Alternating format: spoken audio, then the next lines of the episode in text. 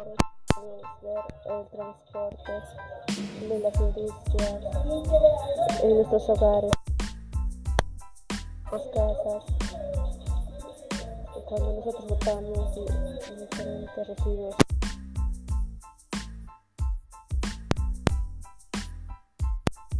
el suelo.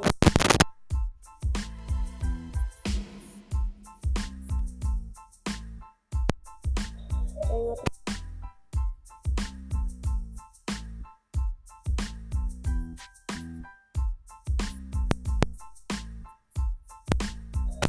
ejemplo, productos, las personas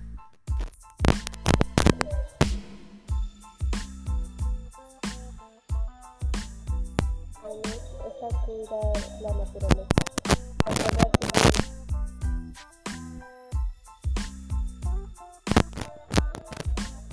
Para concluir, es hablar.